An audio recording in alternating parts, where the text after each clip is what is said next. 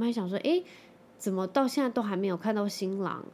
然后大家就去找，然后突然就是其中有个亲戚就打开，就是在新郎的那个等候室，发现那个新郎正在吸香草。妈妈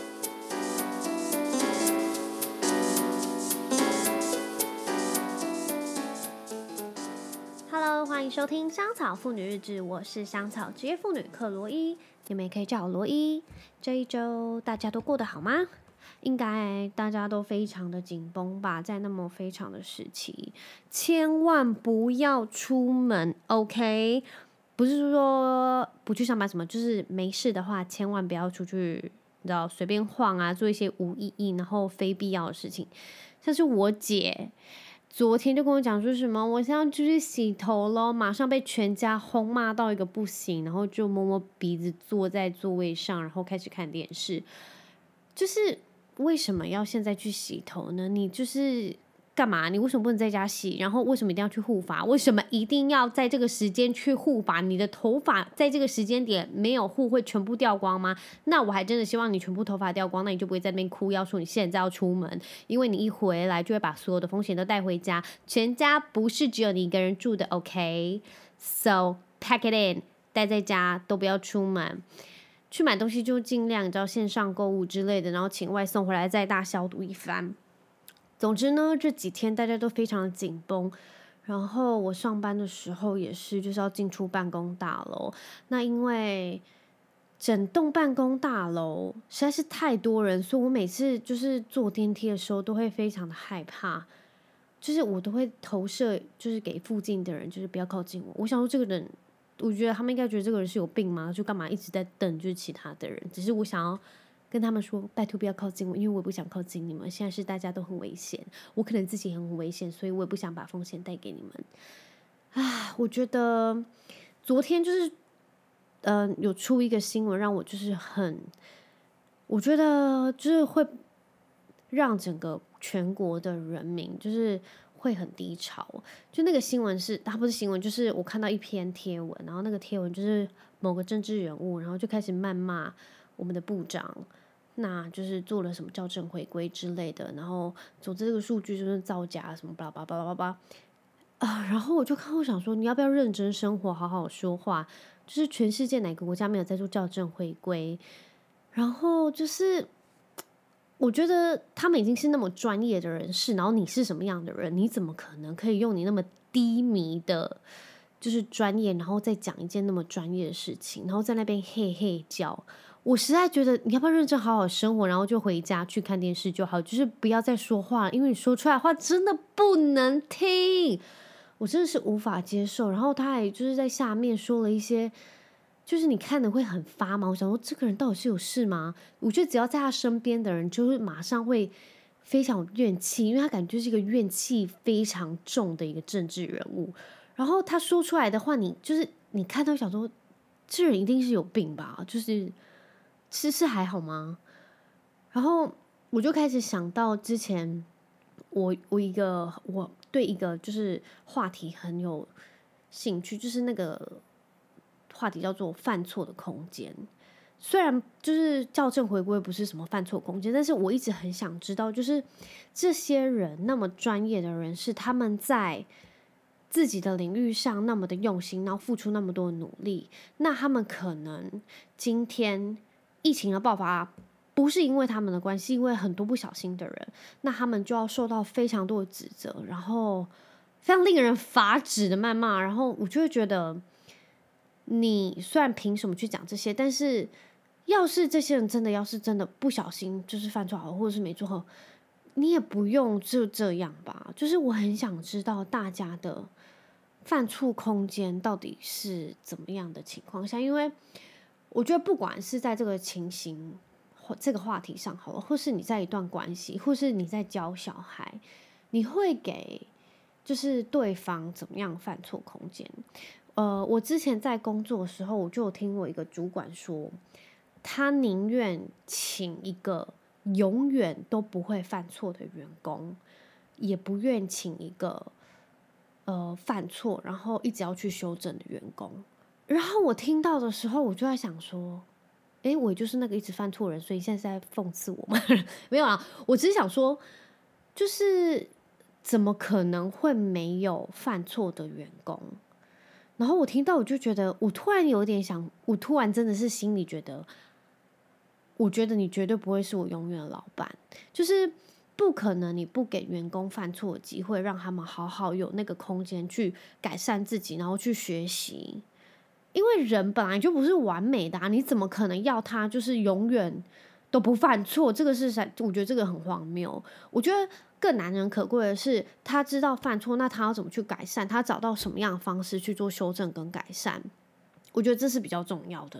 对我来说啦，因为我原本就是我原本就不是完美主义者，然后我也是一天到晚会犯错的人，所以我觉得你在一件事情上，对不管什么样的人，你给的犯错空间是什么？那呃，你在给他们的犯错空间中，你。会希望他们达到什么样的改善效果？就是我觉得你会希望他，嗯，起码他真的要是再没有做对，你也会希望看到他其实有在努力的吧？因为他是对这件事情很上心，他是有在乎，他有希望可以更好，而不是在那边一直摆烂，然后一直让他错下去的吧？我觉得我宁愿看到是这个方面，就是我知道他是很用心，那他可能真的就是没有那个能力做到你真的想要的目标，不过。他是有在努力去进步跟改善的，还是其实我这样就是一个很烂的论理？我只是觉得，我觉得你应该要给每个人都有犯错的空间，然后还有让他去学习跟进步的。因为像小孩子好了，小孩子不可能就是突然趴着的时候就整个双脚站起来，然后开始走给你看，就是不可能，因为他们都是慢慢学习来的啊。你一定要让他慢慢扶着，然后走，然后。学习放手，那在这个过程中，他会一直呃一直摔倒还是怎么？因为他会开始慢慢学习怎么样达到一个平衡，然后怎么拿捏，就是踏出去的那个重量啊，还是怎么样？就是自己要去保持平衡。就是他，我觉得一个习惯就是你要慢慢一直去尝试，一直去尝试，你不可能一下子就会。而且其实为人父母，就是你也常常都在犯错，有时候你会觉得。哦，我应该是要用这样的口气跟小孩说话，或者是呃怎么样态度去教小孩。但是你真的是做了之后，你才会发现，哦，原来我其实可以做得更。那在这样子的情况下，就是你必须要有犯错空间，你才能去改善。对我来说，就是要是我是之前我那个主管，呃，他想要请一个永远不会犯错的员工。我是觉得，要是我是老板的话，以营业的，就是我不知道经营商，就是经营一件什么东西来说，然后想要有个永远不犯错的员工，可能是真的是这样吧，就是他也不会损失什么，然后效率会达到很高，还是怎样？但是说实在的，我觉得这样子的员工可能真的很少，或是即便有，也不会被你遇到，因为。可能真的很少，OK。那要是没有的话，那你就是必须要让员工有犯错的机会。也就是说，像你当父母，你也必须让你自己有犯错的空间。你不用这样逼自己，因为我觉得除了压力大到不像话之外，是真的没有必要。我跟你讲，我之前。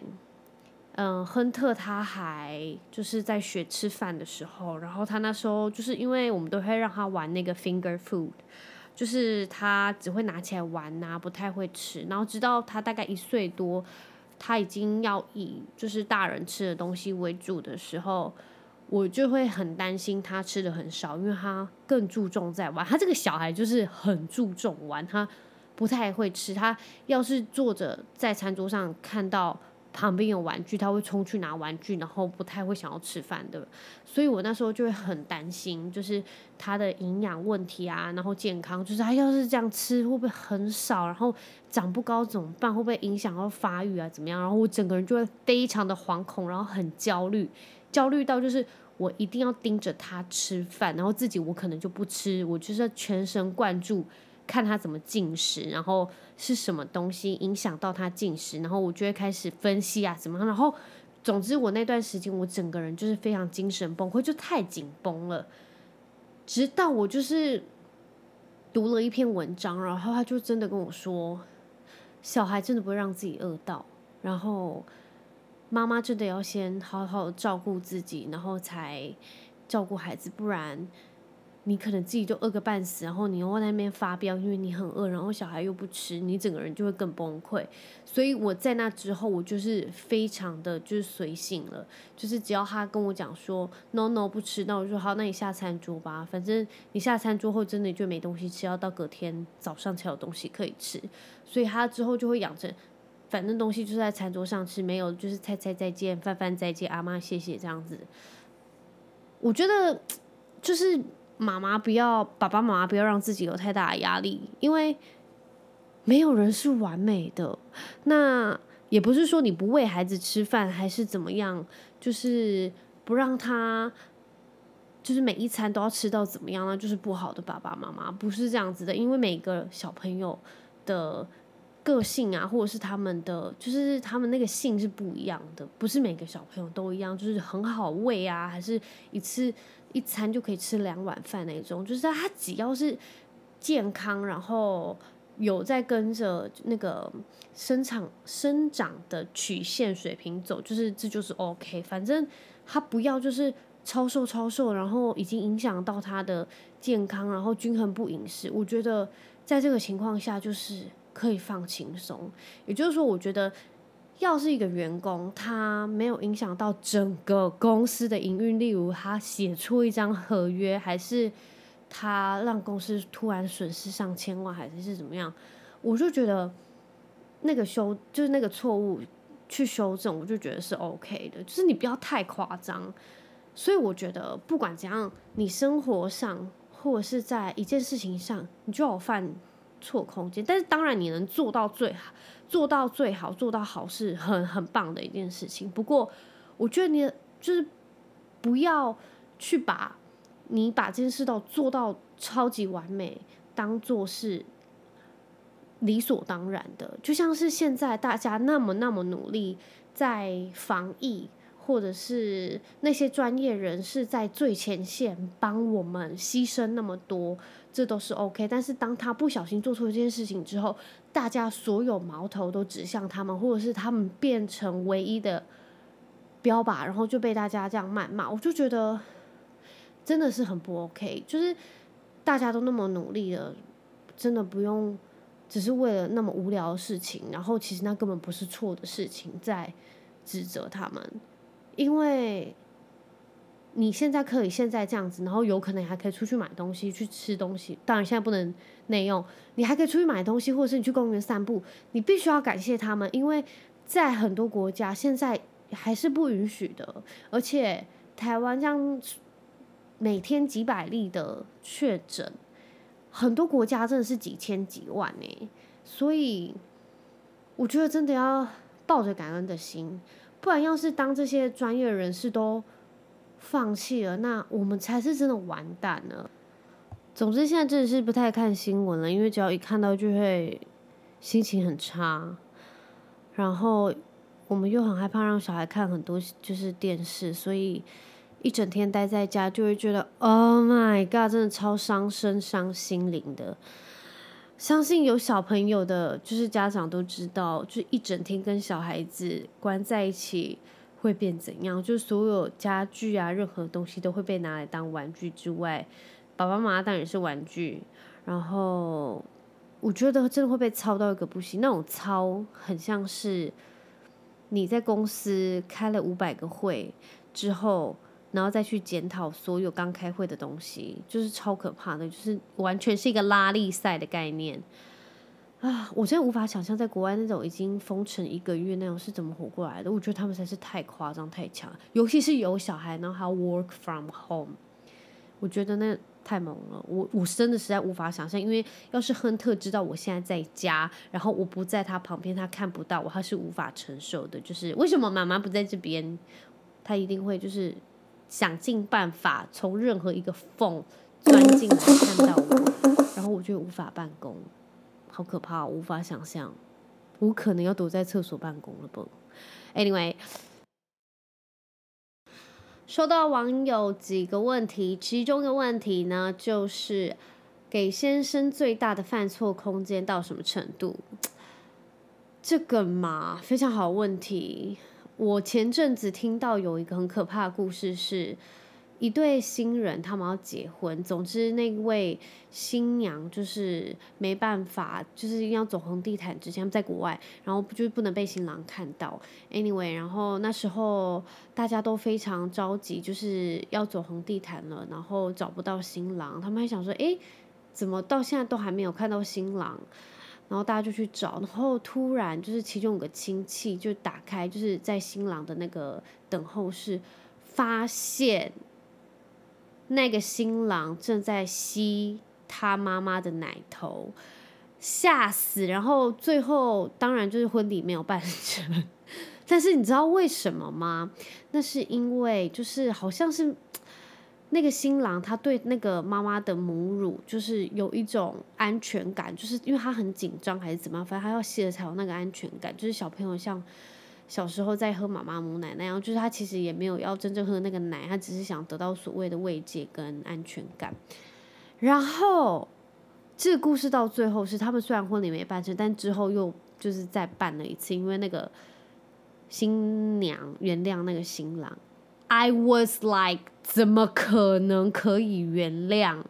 但是那个原因又好像是可以原谅，就是他只是很紧张，需要找个慰藉跟安全感。我不懂哎，但是 anyway，我想 对不起车员，我想说，我就是这个犯错空间是这我不能允许的，这就是我的底线，我无法看到我的先生在吸我婆婆的奶，这太可怕了。然后我听到另外一个故事是，就是那个先生，然后。他去朋友的单身派对，然后总之他们就去夜店玩很嗨啊，怎么样？然后回到家，先生的就是那个结婚戒指消失不见，然后打电话到夜店也找都找不到。然后我跟你讲哦，对我来说这个就是死罪，那直接就是斩，就是丢那个牌子，那个谁包青天就丢那个牌子下去就是斩。对我来说，先生这个情况下就是要斩。